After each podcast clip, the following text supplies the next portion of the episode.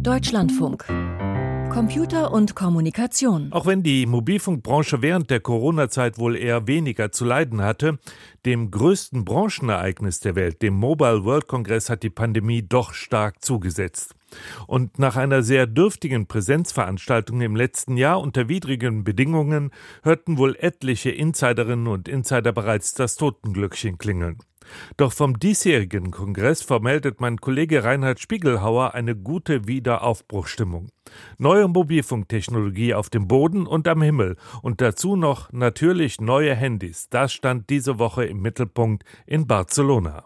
Volle Hallen, riesiges Gedränge an den Ständen. Der Mobile World Congress ist wieder da. Mit riesigen Auftritten wie dem des Mobilfunkgiganten Huawei und mit kleinen wie dem von Alt AI. Dafür verspricht die japanische Firma Großes. Unsere künstliche Intelligenz stellt einen digitalen Klon von ihnen her, sagt Memori Yamato.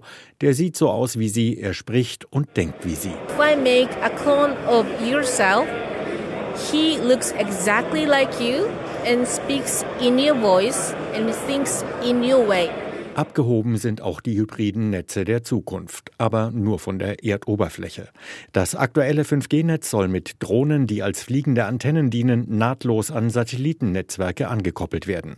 Claudia Nehmert von der Telekom AG. Wenn Sie an schlimme Katastrophen denken, wie die, die wir im Ahrtal hatten, kann man dann tatsächlich breitbandige Verbindungen bereitstellen durch eine Kombination aus verschiedenen Technologien, auch dann, wenn die Stromversorgung zerstört ist. Am Boden sind die 5G-Netze jetzt ausgebaut. Moderne Funktionen wie Slicing sorgen dafür, dass Daten intelligenter transportiert werden, lebenswichtige Dienste Vorfahrt bekommen.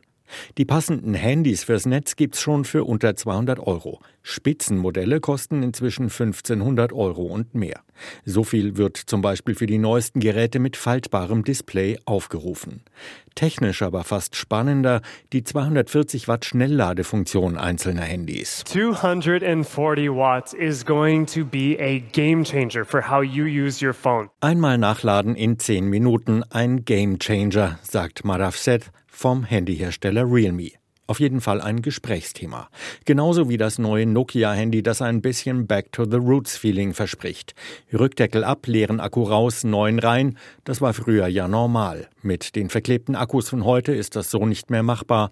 Bei Nokia reicht immerhin ein simpler Schraubenzieher, sagt Johannes Wild vom Reparaturspezialisten iFixit. Dann kann man mit einem normalen Kreuzschraubendreher zwei Schrauben öffnen, kann dann die Kabel lösen und den Akku rausziehen und kann von jedem eigentlich selbst getauscht werden. Die Finnen von Nokia zielen mit ihrem reparaturfreundlichen Handy auf die Nachhaltigkeitsnische. Mit der argumentieren auch die Hersteller von Smart Home Komponenten, die man aus der Ferne an und ausschalten oder regeln kann. Ich möchte zu dem und dem Zeitpunkt da und da eine bestimmte Temperatur haben. So, die Temperatur soll auch da sein, wenn ich nach Hause komme zum Beispiel.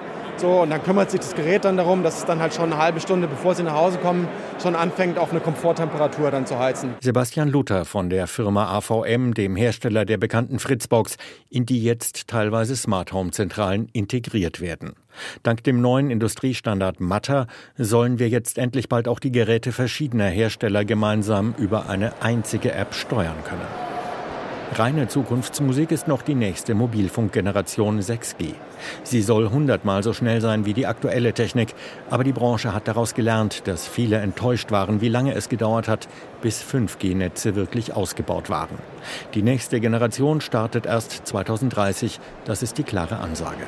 Vom Mobile World Congress diese Woche in Barcelona berichtete Reinhard Spiegelhauer.